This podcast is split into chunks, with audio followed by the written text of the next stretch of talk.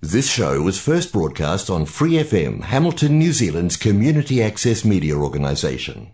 For more information on our lineup of shows and the role we play in the media, visit freefm.org.nz.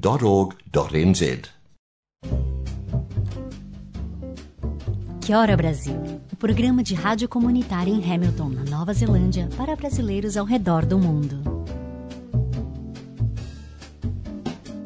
Que hora New Zealand, que hora Brasil, que hora mundo? Tem gente que acha que aprender inglês é muito simples, ou ser professor de inglês também, ou de qualquer outro idioma. É uma coisa simples, é só porque você fala, você pode ensinar. Mas não é bem assim, não, viu? Tem gente que não tem didática, né? Tem gente que não tem um jeitinho de explicar. Mas será que a gente precisa ter um professor de tal nativo para aprender o idioma? É, tem gente que vem, inclusive, aqui para Nova Zelândia achando que vai estar tá surfando, né? Super na boa, porque fala muito bem inglês no Brasil. Mas quando você vai ver a pessoa que falou assim, ah, eu tenho inglês intermediário, na verdade, vem aqui, pasta bastante. Pois é, o inglês aqui da Nova Zelândia é um pouquinho diferente, mas a gente se adapta. E não é muito demorado, muito difícil, não. Ele é até bonitinho, fofinho depois que a gente se acostuma. Mas enfim, o meu convidado de hoje vai contar um pouquinho pra gente de como foi a experiência dele, que ele veio aqui para Nova Zelândia para aprender bastante coisa de como ensinar inglês ou um outro idioma. E ele vai também contar como foi a experiência da vivência como um todo no país ele teve alguns problemas, uns percalços que são interessantes de compartilhar com vocês, afinal de contas, tem gente que só assiste vídeos e coisas falando que ah, é tudo lindo, maravilhoso na Nova Zelândia. Bom, temos algumas experiências que nem sempre estão tão positivas assim, né? Mas vamos então agora receber com muito carinho o nosso convidado de hoje, que está falando do outro lado do mundo também. Espero que vocês aproveitem bastante, porque ele vai dar muita dica e tem fofoca vindo, gente. Ele já me deu uma prévia ali que, ai, socorro. Então, Wagner Félix, muitíssimo obrigado por estar aqui no Que Hora Brasil. Bom dia para você, ou boa noite para você, boa tarde, e bom dia para gente. Bom dia, Brasil, boa tarde, Itália, bom dia, Nova Zelândia. Estamos aí, obrigado pelo convite. Uau, você mencionou Itália, então, porque você é mestiço? Italiano? Também, não, tem uma parte da minha família que é italiana e, assim, minha, minha bisavó veio da Itália, é, nascida lá, e da parte do, dos pais dos meus, do meu avô do Líbano. Então, a mistura do Brasil com o Egito, mais ou menos. Quase sócio proprietário do Habib's. Oh, meu É. Ah. Mas esse seu traço asiático leve assim, então não é de japa, você não é descendente japonês.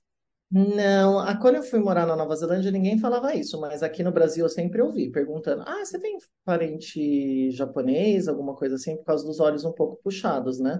Mas eu acredito que seja por causa dessa parte do, do meu avô, né? Que o pai dele era do Líbano e a mãe dele era italiana. Aí eles casaram.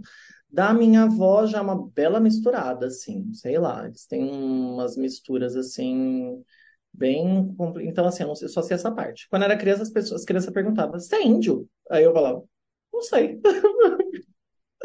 Por causa dos olhos puxados. É, mas Mas você é de São Paulo. Hum, mas você é de São Paulo. Capital, isso mesmo, paulistano. Ah, tá, que legal. E, inclusive, você está neste momento em São Paulo, né? Isso, Vila Mariana, São Paulo, pertinho, logo ali. Do lado da Nova Zelândia. Quase do lado. Puxa, menino, mas antes de vir aqui para Nova Zelândia, o que que você andou estudando ou com o que que você trabalhava no Brasil?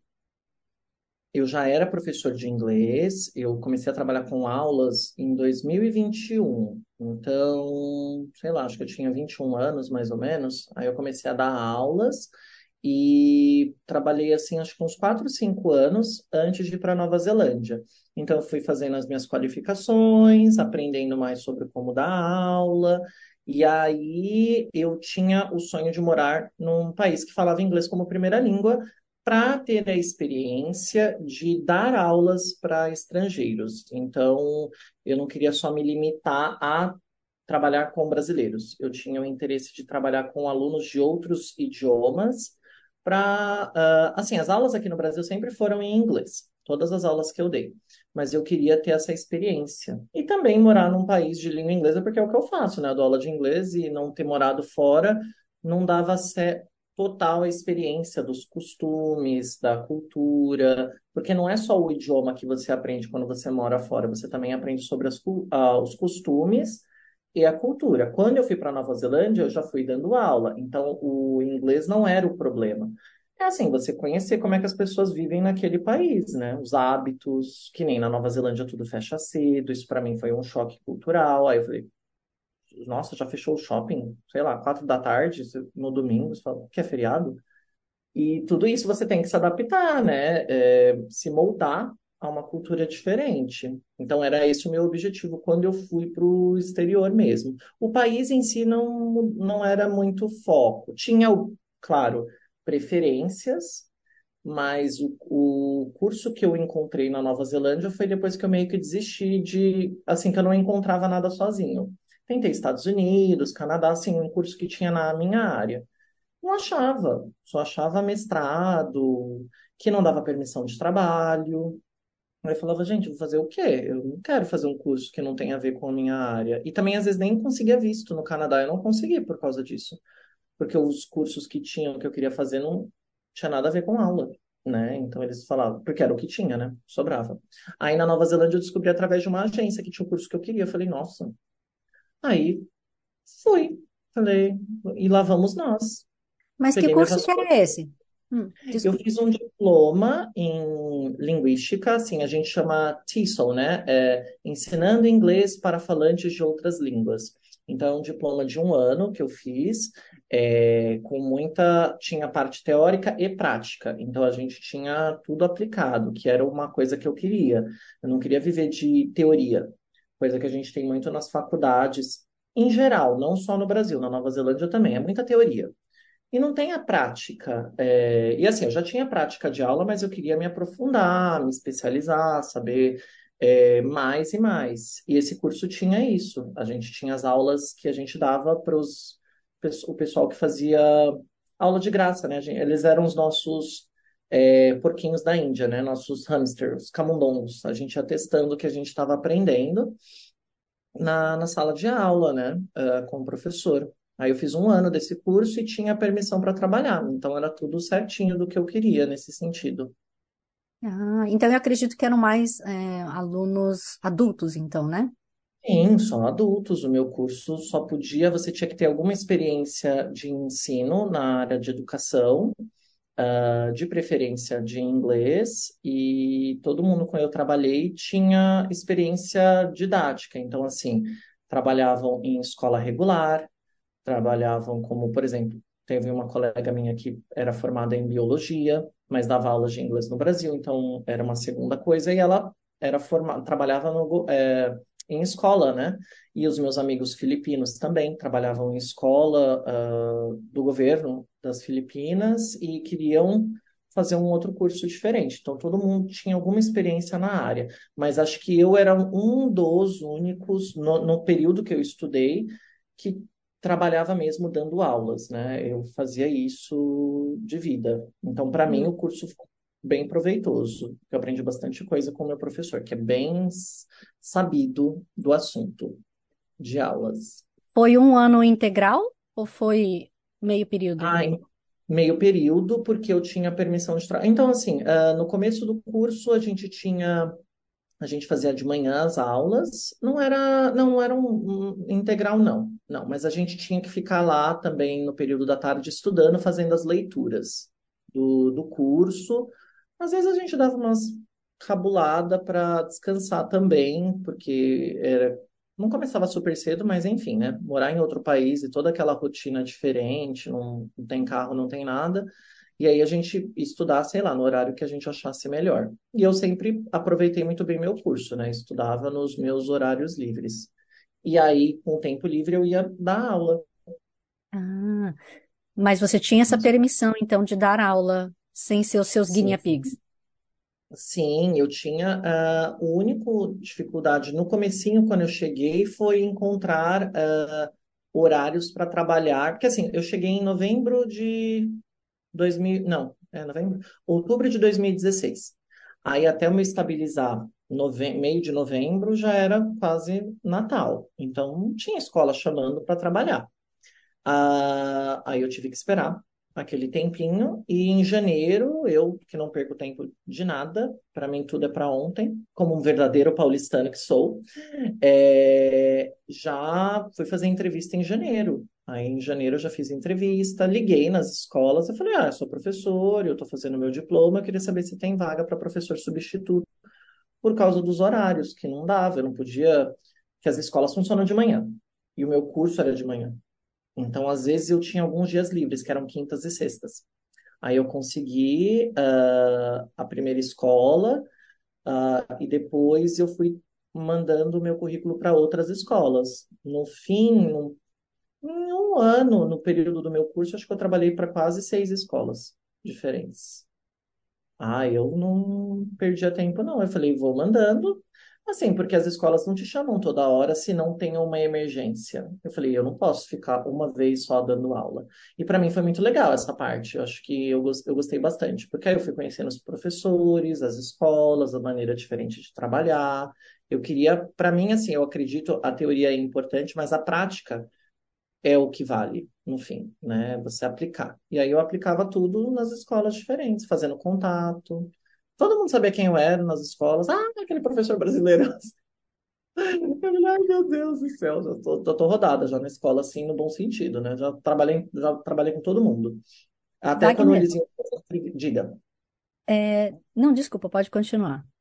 Não, até quando eles faziam as entrevistas, eles ligavam nas outras escolas. Ah, sim, eu sei quem é o Wagner, ele já veio aqui, já fez entrevistas. Wagner, e quanto que foi o investimento nisso? Só para ter uma ideia, porque talvez algum professor que está no Brasil pensando em fazer também um curso semelhante tenha Hum. curiosidade. Olha, o curso que eu fiz, é, ele já é extinto, não existe mais. Ah, a escola parou de fornecer esse curso, que para mim era muito bom, era um curso muito legal. Ah, na verdade, ele era um curso da Trinity College de Londres, e depois o meu professor, ele assumiu o curso como o, o como o professor é, principal e ele montou o curso baseado no que ele já sabia desse Trinity, uh, que é um curso bem conhecido. E aí ele montou para oferecer para a univers... a faculdade que eu estudei, que era Edens, uh, em Auckland. E aí depois, que é nem mais Edens, agora que eu sei, mudou o nome. E aí esse curso eu gastei em torno de 10 mil dólares neozelandeses. Né? Acho que comparado com os outros cursos, já está num preço bom, né? Sim, porque quando eu fui ver para a Austrália, o mesmo curso uma outra escola, com a mesma pegada, era 20 mil dólares australianos. Eu falei, ai meu Deus, que caro, né? E eu não tinha esse dinheiro. Eu falei, não dá, gente. Eu fiz as cálculos, eu falei, se eu não, vamos supor que eu não conseguisse trabalhar dando aula, eu pensava sempre na pior situação, de tipo, tá, se eu não puder trabalhar nesse período, que que eu faço? E aí eu falei, gente, não dá, né? Com cotação maior, o dólar australiano valendo mais e o curso também custando mais, a Nova Zelândia era a melhor opção mesmo, uh, nessa parte. E é, foi mais ou menos isso, o gasto disso mais as despesas que eu tive, né? Mas foram em torno de 10.500 dólares, foi mais, mais ou menos isso. Tá, mas aí você tinha que ter também aquela comprovação de certo amount no- na conta do banco? Sim, é, eu lembro que eles pediam, né? A agência com quem, com a qual eu fechei tinha uma quantidade que você tinha que ter, mas eu fui preparado para me manter assim. Eu acredito, pelo que eu me lembro, assim, né? É, para um ano. Eu falei, não, eu tenho que ter dinheiro para um ano porque eu não quero ficar me estressando com não ter dinheiro por uma situação ruim, porque eu tinha não tinha com quem contar, além das vozes da minha cabeça, né? Ninguém ia me mandar dinheiro da minha família e falar, ai, tá aí, dinheiro. Não por falta de vontade, mas porque não tinham. Era mais fácil eu mandar dinheiro, né? Exato. E os strip clubs não estavam contratando. Eu falei, gente, agora, o que eu faço? Ah, louca. Wagner, mas o que que é tão diferente nessa metodologia? Porque, por exemplo, uma coisa é você aprender o inglês, sei lá, no método do cara ali, do Wizard, que você ouve a frase, repete, repete, repete, até que no fim você sai falando. Aí o Uhum. outro é o método mais tradicional ali da cultura inglesa, que você realmente pega aquelas frases desde o The book is on the table, my name is blá blá blá, e você fica escrevendo, aí você escreve bastante. O que que você Ah, aprendeu nesse método? Então, eu trabalhei com diferentes métodos quando eu comecei a dar aula. Trabalhei com o método eh, de repetição, que é o famoso da CCAA, ou a Berlitz, que é praticamente a mesma coisa, que você fica olhando para um vídeo e fica repetindo mil vezes. Nunca me adaptei àquilo, tanto que eu saí depois de três meses. Eu falei, gente, não faz sentido. Depois eu trabalhei com um método que é, a gente chama de functional language, linguagem funcional, que era assim, frases que geralmente a gente fala, subindo os níveis, os alunos vão se soltando um pouco mais. É, gostava mais ou menos assim, ah, até trabalhar com um método parecido com esse do CCA, tipo uma mistura, né? Mas muito mais comunicativo em sala de aula. O que eu, eu percebi com o passar dos anos, assim, eu aprendi de uma maneira muito comunicativa. Então, as escolas que eu estudei, é, era sempre inglês inglês. Então, assim, a gente focava muito em produção é, conhecer um pouco da gramática e, assim, ter uma noção daquilo, mas que aquilo é apenas a teoria, que a prática mesmo é o que vale. Então, assim, você pode aprender várias coisas, como a gente vê nos cursos é, tradicionais de inglês, é que eles são muito, é, um defeito deles é que eles são muito engessados, então tem toda uma estrutura que a escola espera que você siga, é uma teoria muito grande e muitos exercícios de gramática e a produção final do aluno é sempre muito pequena. Então, é, nos meus cursos, hoje que eu trabalho por conta própria, apesar da gente seguir materiais, não é o foco da aula. Foca- o foco da aula é a produção do aluno. Aquilo é uma teoria e a gente aplica a teoria. E aí o aluno vai produzindo. Uma escola como a Wizard, que nem você citou, é muito baseada em tradução. Tanto a tradução quanto o método de repetição, eles são muito arcaicos, né? Tanto que quando eu fiz o meu curso da Cambridge, é, que tem alguns cursos para professores da universidade, né? E eles são considerados métodos ah, antigos e que têm muitos contras. Eles são muito utilizados até hoje porque eles tiveram uma disseminação muito grande na época que a roda era quadrada. Então, era a única maneira que as pessoas sabiam dar aula, né? Então, é isso que funciona. Por exemplo, de repetição é muito conhecido até hoje nesses cursinhos videoaulas, sabe, gente, que te prometem milagres. É, tem curso videoaula que pode ser bom, mas, ó, 95% é mais balela. Que a gente tem um método testado por Harvard, ah, eles inventam umas histórias. E é repetição ficar repetindo. E a gente sabe por estudo científico de linguística que esses, ah, o- as- nós não aprendemos como nós somos crianças na repetição. E as repetições que a gente tem não são naturais. Sei lá, você fala com seus filhos, repete porque precisa repetir. Não ficar que nem os militares faziam para aprender um novo idioma, que era uma repetição toda exaustiva porque eles eram treinados para isso. Então é um método totalmente defasado já, já morreu.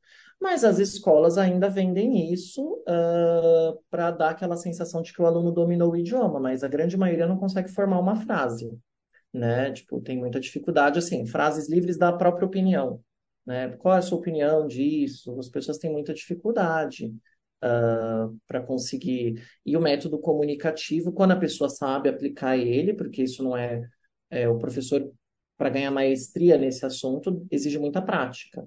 Então, quando eu fui para Nova Zelândia, eu também queria isso. Eu dava bastante aula aqui, mas eu queria, assim, dar um monte de aula para eu ir me acostumando cada vez mais com o método e fazer com que os alunos falassem.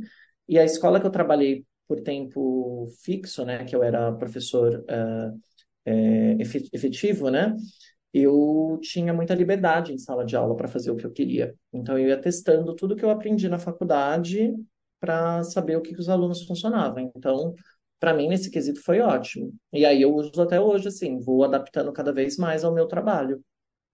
Ah, você fez letras no Brasil? Não, quando, não, quando a gente trabalha com é, estudo da língua, é, linguística, né? A letras em si não prepara o professor para dar aula de inglês, porque, novamente, isso daí é apenas a teoria. Então, você conhece o idioma, como ele funciona, assim, a estrutura das, das palavras, a origem, coisas do tipo, mas não te prepara para dar aula, que aí são coisas totalmente diferentes. Por isso que as pessoas misturam, né? Quando a gente fala que uma pessoa, quando uma pessoa se intitula professor de inglês, a gente também tem que saber qual é a experiência dela. Por exemplo, ela pode ser tradutora. Aí ela começou a trabalhar com, sei lá, vai dar aula. Tudo bem, você pode até fazer isso, mas isso não quer dizer que porque você tem a habilidade de traduzir as coisas, que você tem a didática para poder transmitir o conhecimento. E é isso que os alunos eles buscam. Eles buscam alguém que tra é, transmita a, as informações de maneira clara, para que ele consiga assimilar e possivelmente aplicar na vida real. Então, tem gente que trabalha, fez letras, português e inglês, mas não necessariamente sabe dar aula. Pena na sala de aula, porque a pessoa só sabe a teoria, ela não sabe como que funciona, é, quais são as reações dos alunos. E uma coisa que as pessoas têm muito essa mentalidade, eu fiz até um vídeo, é, eu faço vídeo, né, gente, uh, para TikTok e companhia, falando dessa ideia que os alunos têm quando vão fazer a aula, tanto com particular, videoaula, enfim, não importa qual, de achar que a teoria e a prática são a mesma coisa. Então, você assiste aquelas dicas de YouTube. Ah, eu assisti, eu entendi. Quer dizer, então, que eu sei usar. Não, você só viu a teoria. Isso é bonito falar, tá, mas você já aplicou? E em sala de aula, se você tem uma aula comunicativa, você aplica aquilo. Porém, aquela prática é uma simulação da vida real. Não é a mesma coisa que a vida real. E as pessoas misturam isso também. Elas acham que, ah, eu fiz a aulinha, agora eu sei falar inglês. Não, porque aquilo ali é uma simulação. Você está falando com uma pessoa treinada, no meu caso, para conseguir me comunicar com você apesar da sua limitação. E aí eu te dou aquela sensação do que é, mas a gente, um bom professor que se preza, fala: Fulano, você precisa praticar com alguém. A internet está aí, gente. Precisa morar na Nova Zelândia para poder fazer isso. E aí você tem que aplicar com as pessoas. E aí os alunos não fazem essa parte, aí vai morar fora e fala, não entendo nada que os outros falam. Falar, tá explicado por quê. Você não aplicou o que o professor pediu. Então, é, é uma questão muito de é, é, papéis invertidos, né? O aluno ele acha que o professor tem que passar tudo e só porque ele ouviu, por osmose, ele vai aprender né? E aí, quando a gente fala de didática, até para adultos, que eu trabalho com adultos, mas já trabalhei com crianças também e adolescentes, tem a parte pedagógica também. O professor ele precisa entender quais são as necessidades do aluno e saber também, às vezes, o porquê ele não está aprendendo não é dificuldade. Às vezes são coisas relacionadas à vida dele. Uma pessoa que está estressada, com ansiedade, depressão, coisas do tipo, excesso de trabalho, não vai ter resultado de curso. Falar, sua vida está uma bagunça, obviamente tudo que eu te falo entra por um ouvido e sai pelo outro. E tem professor que não entende isso. Então, é, é um trabalho, para mim, pelo menos, é um trabalho constante de conhecer a mente humana, entender o porquê que não está tendo resultado. Porque quando tudo está equilibrado, ai, flui tão facilmente. Porque inglês não é difícil. É, a gente fala, as pessoas complicam. Não é um assunto, não é física. Física, pelo amor, né? Só Jesus, né? 2 mais 2, 22, né, gente? É, esse sentido. Wagner, mas criança realmente aprende mais fácil? A gente tem essa teoria, tem um estudo, eu não sei se é do uh, MIT, que é a, a Massachusetts, uh, Massachusetts Institute of Technology, que é uma faculdade bem famosa lá nos Estados Unidos, né, o MIT. E eu acho que é de lá, é, mas eu posso passar depois para vocês. Que basicamente fala que não há diferença em aprendizado de adultos e crianças. O que muda é como isso era uma coisa que eu já tinha, eu sempre fui cientista, né? Assisti Grey's Anatomy. É, que fala que as crianças, o adulto tem a dificuldade de aprendizado por quê? Por causa do trabalho, estresse, dificuldades que criam obstáculos. Então, você, Maia, tem filho, tem isso, tem aquilo que tem a sua cabeça está com tanta coisa para você absorver que o inglês é sempre a última prioridade da sua vida. Uma criança que não tem, geralmente, é o que a gente espera, não tenha problemas e é, é, de vida, tem uma, consegue absorver as informações mais fáceis. Obviamente que também tem a questão do processo de é, cognitivo da criança, que ela ainda está no estágio de formação do cérebro. Então, realmente, ela é uma esponjinha. Tudo que você fala, elas pegam. Né? Você fala a palavrão uma vez, nossa, ela só aprendeu.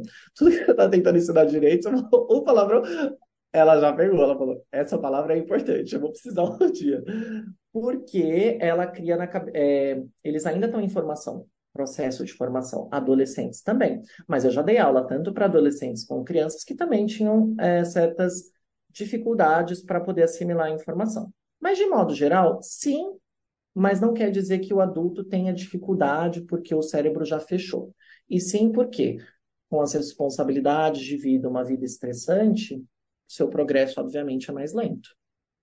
Uma coisa que eu tenho percebido, aliás, já sabia desde antes, né? Quando eu era adolescente. Uma colega minha foi morar na Austrália quando ela tinha 13 anos e ela só falava inglês o tempo todo, e aí, depois, sei lá, um ano nos correspondendo por carta, naquele tempo era carta, ela começou a esquecer o português. Uhum. Eu fiquei espantada com aquilo, e eu não entendia. E hoje, agora morando na Nova Zelândia, eu vejo muito mais pessoas passando por essa situação. A pessoa fica tanto tempo aqui, inclusive alguns entrevistados meus a gente fez em inglês porque a pessoa não consegue mais falar português. Que processo foi esse no cérebro?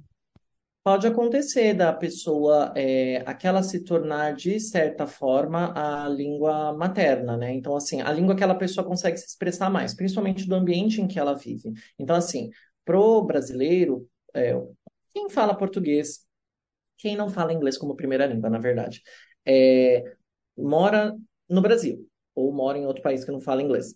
Obviamente, você, aquela língua vai ser a sua língua principal se você tem convívio com pessoas que falam inglês o dia inteiro ao seu redor, obviamente você vai ter a tendência em pensar em é, inglês meio que automaticamente.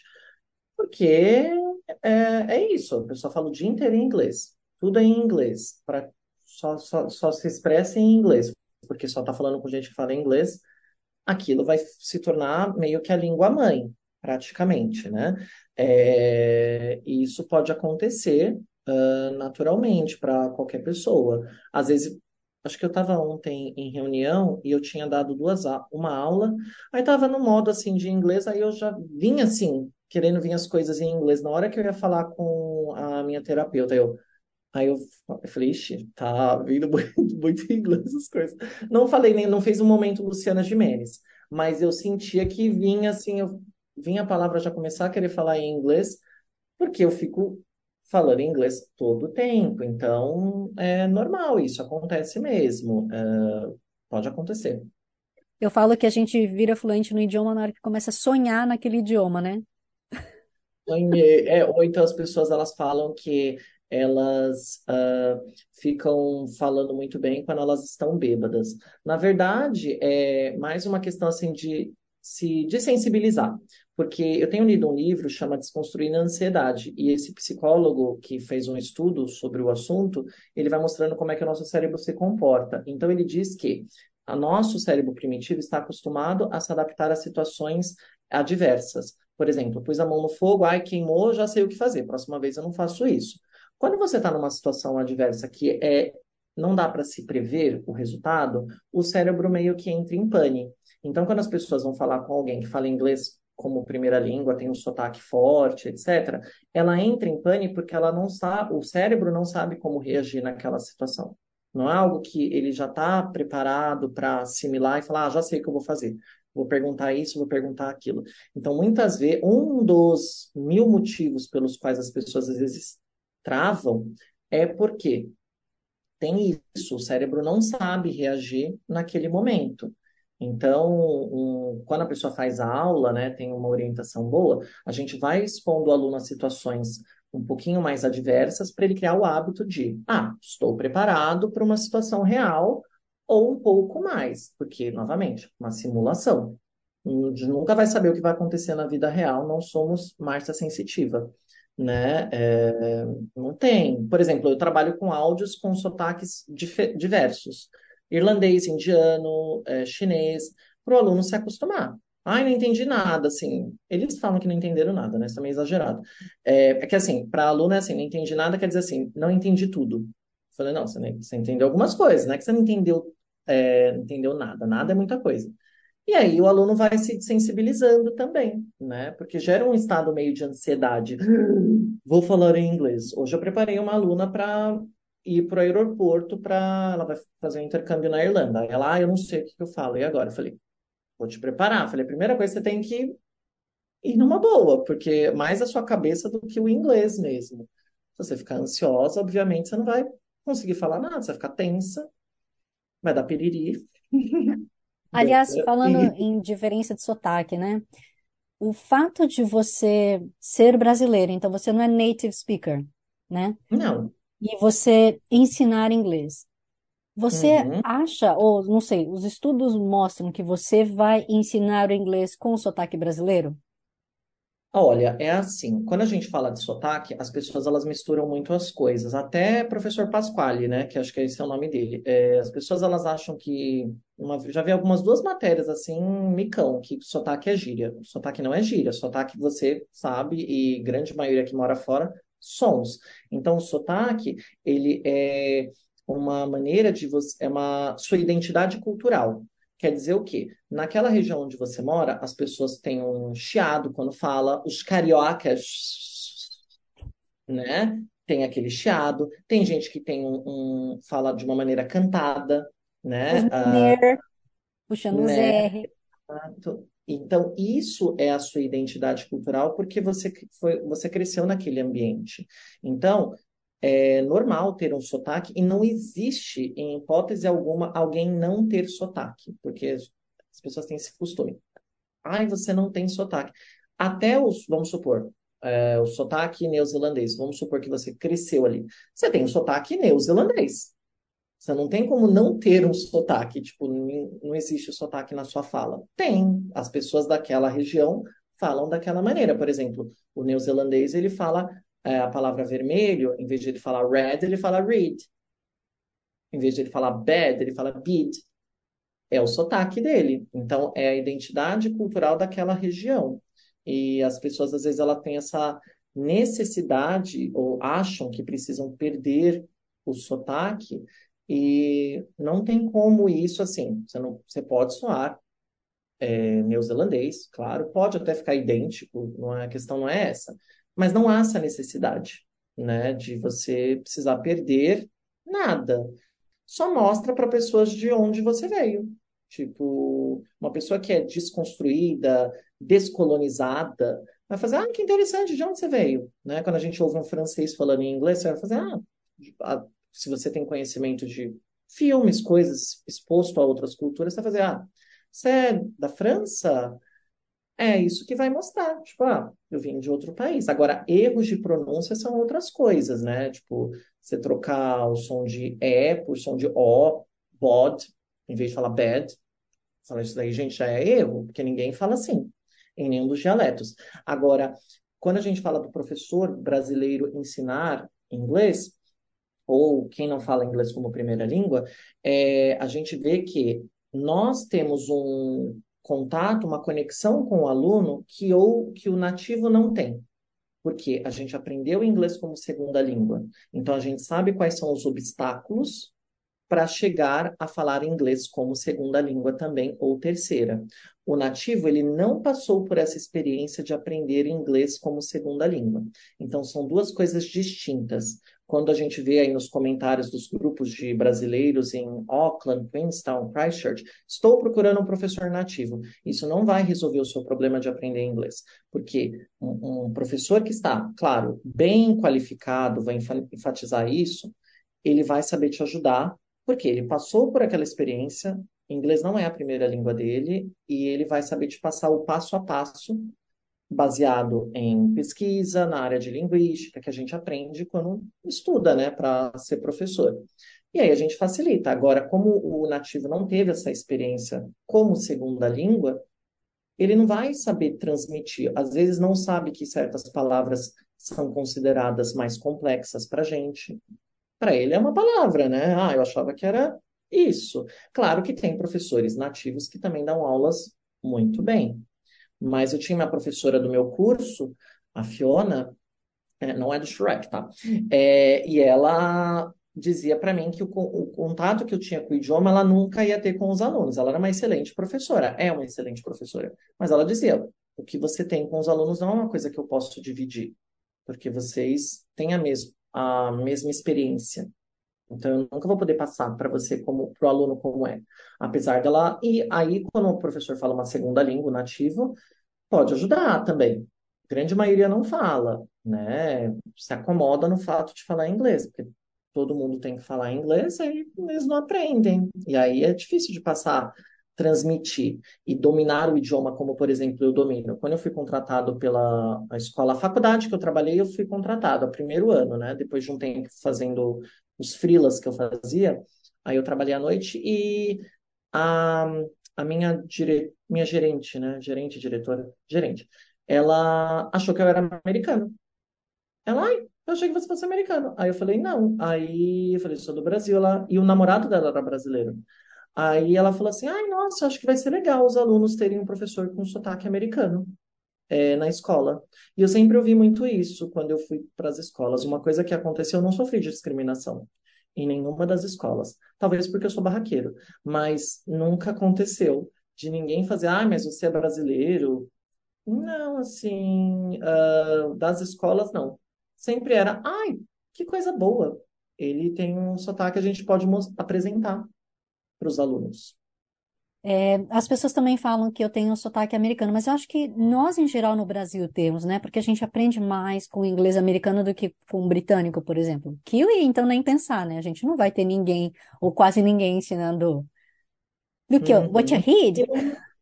É, e não há necessidade disso. Às vezes tem pessoas que me procuram de Londres quando eu posto as coisas no Instagram, recomendações é, ou até mesmo quem me conhece da Nova Zelândia por mídia social, e ah, eu queria fazer um curso para ter o sotaque neozelandês. Aí eu falo, gente, a primeira pergunta não é nem o porquê, é para quê? Tipo, porque é tão, é, o sotaque neozelandês ele é tão específico é, e depende de onde você mora. Às vezes não é muito fácil de você ouvir aquele sotaque mesmo, neozelandês. Eu, como trabalhei numa área, de certa maneira, acadêmica, com professores, a gente não ouvia isso com frequência. Tinha até uma amiga minha de trabalho, a Chelsea, que ela tinha um sotaque americano.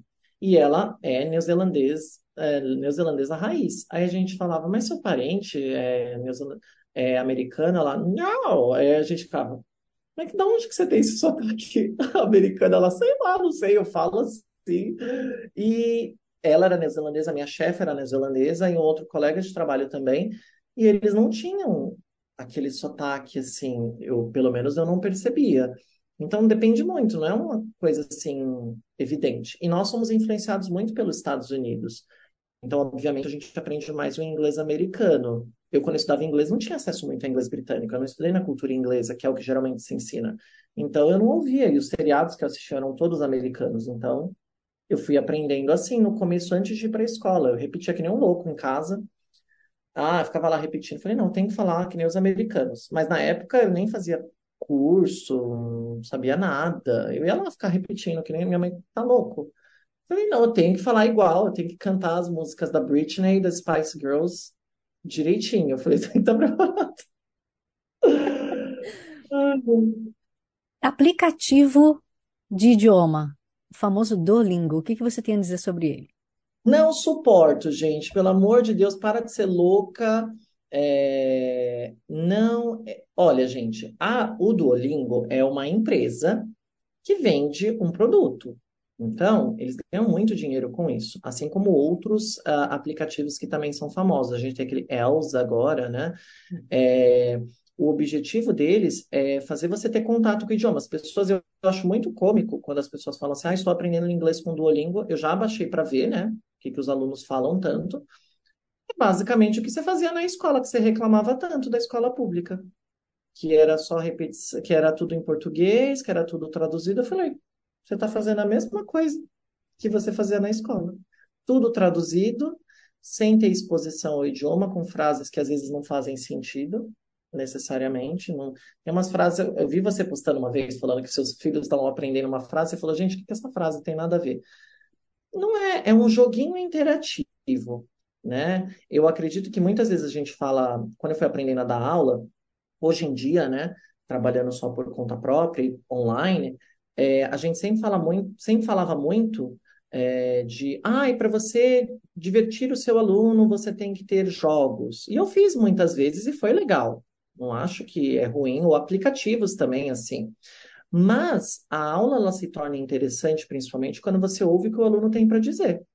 Se ele tem alguma coisa para dizer. Que aí você está atendendo as necessidades daquele aluno ou fazendo uma aula bem dinâmica no sentido de aplicar, falar, ele vai sentir que ele está aprendendo e a aula passa assim, ó, rápido.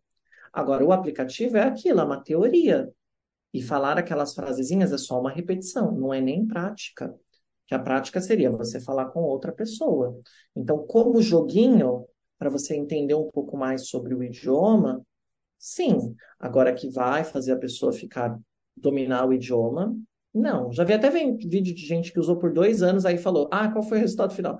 Não aprendi. Eu falei, gente, meu Deus. Porque às vezes eu vou ouvir a opinião das outras pessoas. Eu falei, não, eu devo estar enganado, não é possível. E todo mundo que eu conheço que usa, nunca vi ninguém falar. Então, assim, as pessoas elas sempre se recorrem ao que é mais fácil. Ah, eu não tenho que fazer esforço, eu faço o joguinho, joguinho me dá a resposta, me satisfaz, porque dá aquela sensação de conforto, que nem a prática da sala de aula. O professor dá a papinha e acabou. Ai, nossa, fala inglês. Aí passa um, não faz nada em casa. Tchau, gente, inglês até semana que vem, tá? Aí, não lembro. Falar, lógico, você não tá se expondo ao idioma todo dia. Quando eu aprendi inglês, eu aprendi por hobby. Eu gostava. Eu fiz curso de inglês por seis anos que eu fui bolsista integral duas vezes. E é, quando eu quis aprender, eu bati na porta das escolas, perguntava de curso, aí eu falei, ah, não tem uma bolsa disso, porque eu não tinha dinheiro, gente. Eu era é, lascado mesmo. Mandei carta para cultura, é, que minha professora sugeriu, e uma hora apareceu a bolsa, né? Não da cultura, mas de uma outra escola, pequenininha. E aí eu consegui estudar. Então, assim, para mim sempre foi muito difícil de aprender. E aí, quando eu pude fazer uma outra bolsa antes de eu ir para os Estados Unidos, quando eu ganhei a bolsa para os Estados Unidos, eu fiz o curso, enrolei ele até onde eu podia. A escola tinha milhares de cursos diferentes, assim, era uma escola bem carinha. E aí eu fui fazendo. Eu falei, ah, eu adoro vir aqui. Todo dia, meus amigos, não acaba nunca esse curso. Eu falei, não tô com pressa, não tô pagando. Falei, tá ótimo, venho mesmo, todos os dias. Que É legal. isso. É, é, é bem o que você falou, mas, por exemplo, eu não quero dispor de um valor financeiro agora para aprender mandarim. Eu estou estudando mandarim por curiosidade para saber também como é o tal do aplicativo, porque se tanta gente Aham, usa, né? É uhum. interessante. Eu acho que as frases, pelo menos, que aparecem em mandarim fazem mais sentido do que algumas em português, que nem recentemente meu filho viu. Eu não tenho paredes. Meu O, o Deus. meu Não, é nariz no toca o meu joelho. Não, e é, e é um, um aplicativo tão grande no Brasil e eles não fazem essa. Eu acho que deve ser em que eles, que eles chamam de inteligência artificial. Então ela cria as frases e joga. Por exemplo, se você é uma pessoa que já tem uma outra coisa. É, você vê como o estudo de aprender o idioma parece ser muito simples, mas é extremamente complexo.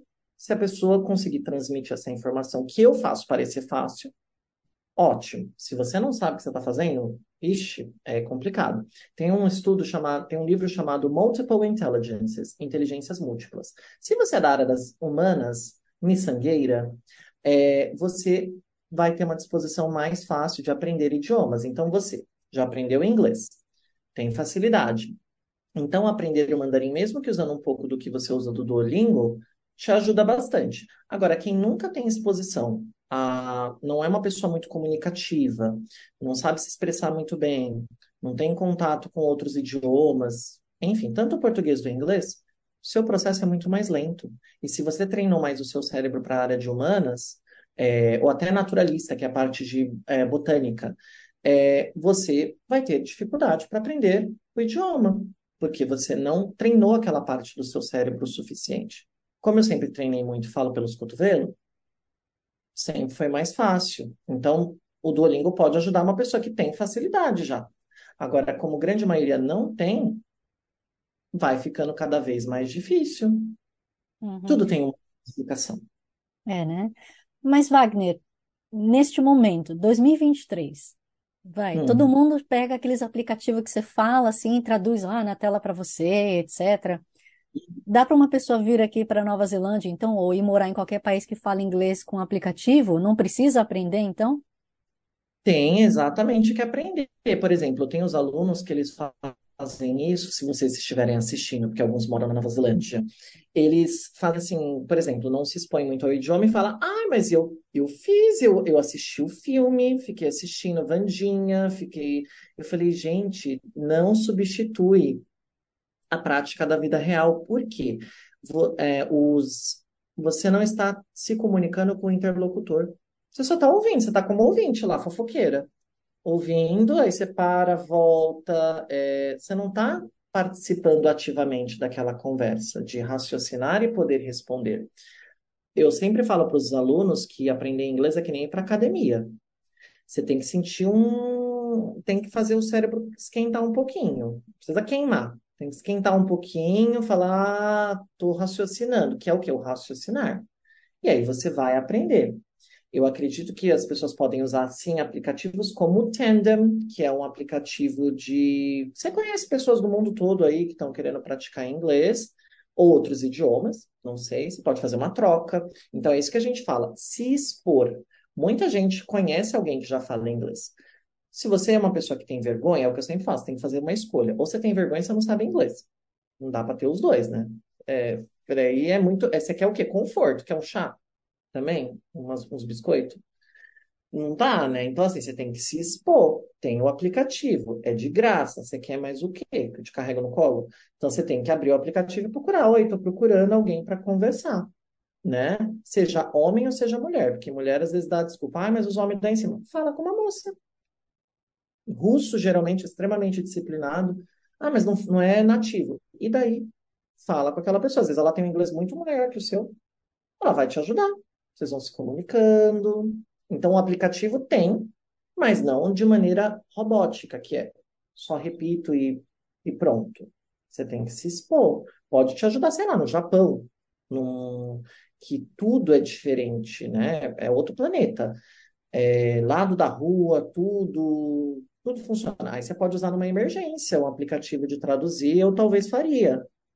Não preciso aprender o japonês para poder hum, ir conhecer. Mas não substitui. Esse que é o problema. As pessoas querem substituir tudo. Tudo depende, cada situação tem uma situação, né? Como é que chama esse aplicativo que você falou? Para as pessoas. Tandem é T-A-N-D-M. E-M, peraí. T-A-N-D-E-M. Ah, Ah. Tem outros, tem o Hello Talk, se eu não me engano. E tem outros, assim, gente, o Google tá aí, a pessoa coloca, aparece um monte. Aí, eu, sei lá, não conseguiu num aplicativo, você tenta outro aplicativo. É, E vai encontrando as pessoas. Às vezes tem gente que quer aprender, não necessariamente o português, tem gente que quer conversar. Sei lá, uhum. alguém para bater um papo. Tinha uma época que mostraram os adolescentes que falavam com os senhores de idade dos Estados Unidos numa casa de ah, repouso. Olha que legal né? Eu, às vezes, sempre que eu coloquei alunos iniciantes que tinham medo de falar, desses ansiedade, né, de o cérebro falhar, aí eu falei, não, fala com seu amiguinho que você joga videogame lá na internet. E eles com inglês assim, ó, basicão. E aí eles falavam, ah, hoje eu tentei e deu certo. Eu mandava as atividades que a gente fazia em aula, eu falei, repete com o fulano. É outra pessoa, pratica com ele, né?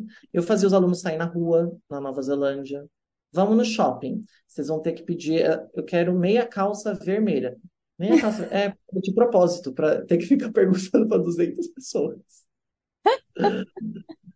Terrível. Legal, divertido. É, mercado, competição, vamos fazer um bolo. Aí eles tinham que procurar. É, os- não ia comprar nada, mas era mais para perguntar. Falei, vai lá, pergunta para mulher, se vira. Você vai achar, né? Ou pedir direção na rua. Eu escondi as coisas no Google Maps, no papel. Vai lá. Os lugares mais complicados. Eu falei, perguntam, cinco pessoas. Que delícia. Você estava me contando que o seu tipo de visto não era exatamente de estudante, né? Era um pouquinho diferente? Sim, quando eu fiz o meu college, na, na época, ele dava permissão de visto aberto por um ano, Open Work Visa, e depois eu tinha mais dois anos para Employer Assisted. Só que o meu era Student Employer Assisted, que era eu. A empresa não necessariamente precisava de mim, mas era vinculado pelo meu visto. Como eu estudei, eu tinha direito a esses dois anos. O Employer Assisted, se eu não me engano, é assim, quando a empresa precisa de você, você dá, oferece assistência àquela empresa. Sei, acho que, sei lá, alguém que está precisando trabalhar, basicamente, mas eles queriam colocar um nome difícil. E o meu era, era nesse formato. É, e foi bom e não, né? Mas assim, é, porque quando eu vim, eu consegui pegar três anos de visto. Depois caiu só para dois. Então você só tinha um ano de Open Work e depois só um ano de Employer Assisted. Eu sempre pegando as promoções, não perco uma pechincha. Mas espera aí, você tinha limitação de hora, por exemplo, porque um estudante, geralmente, ele tem limite de 20 horas semanais, né, de trabalho. Tinha, no, na época, como estudante, 20 horas. Depois eu tinha quantas horas eu quisesse trabalhar. E depois o meu visto, passado o, um ano de Open Work Visa, eu tinha dois anos para trabalhar com aquela escola, tanto que tinha o endereço do empregador. É assim, você está vinculado à escola X, endereço X, ou seja, não podia trabalhar para mais ninguém. Strip club também não. Né? Igreja, talvez. Nossa Senhora, então, mas espera, você não podia dar aula por fora. Não, assim, só se eu fosse dar aula online, né? É, para se não fosse uma empresa neozelandesa nem nada, assim, mas dentro da Neozela- na, Neozelândia, eu, ó, misturando já, Luciana Gimenez. É, eu não podia trabalhar para nenhuma outra escola ou qualquer outro empregador. E aí eu tinha que exercer o cargo da minha, do meu, do meu curso para poder aplicar depois para residência. Então, o Open Work eu podia fazer o que eu quisesse. Depois, o Employer Assisted tinha que ser relacionado à minha área de estudo. Uhum, Então, eu tinha que trabalhar dando aula. Não podia trabalhar fazendo outras coisas. Tá. E podia trabalhar quantas horas fosse necessário, mas acho que geralmente 40 horas semanais, né? Que é isso, né? Hum. Mais ou menos. Assim, administrativo e dando aula também, né? Mas aí você não aplicou a residência. Você foi embora. Fui, catei minhas malas, senhora do destino, e vazei. Falei, saí voada.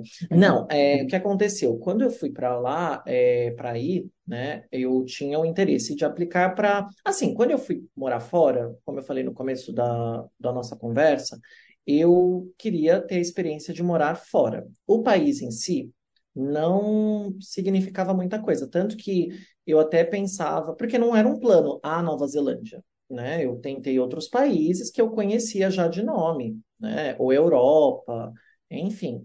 E nenhum deles tinha o curso que eu queria para me dar permissão de trabalho.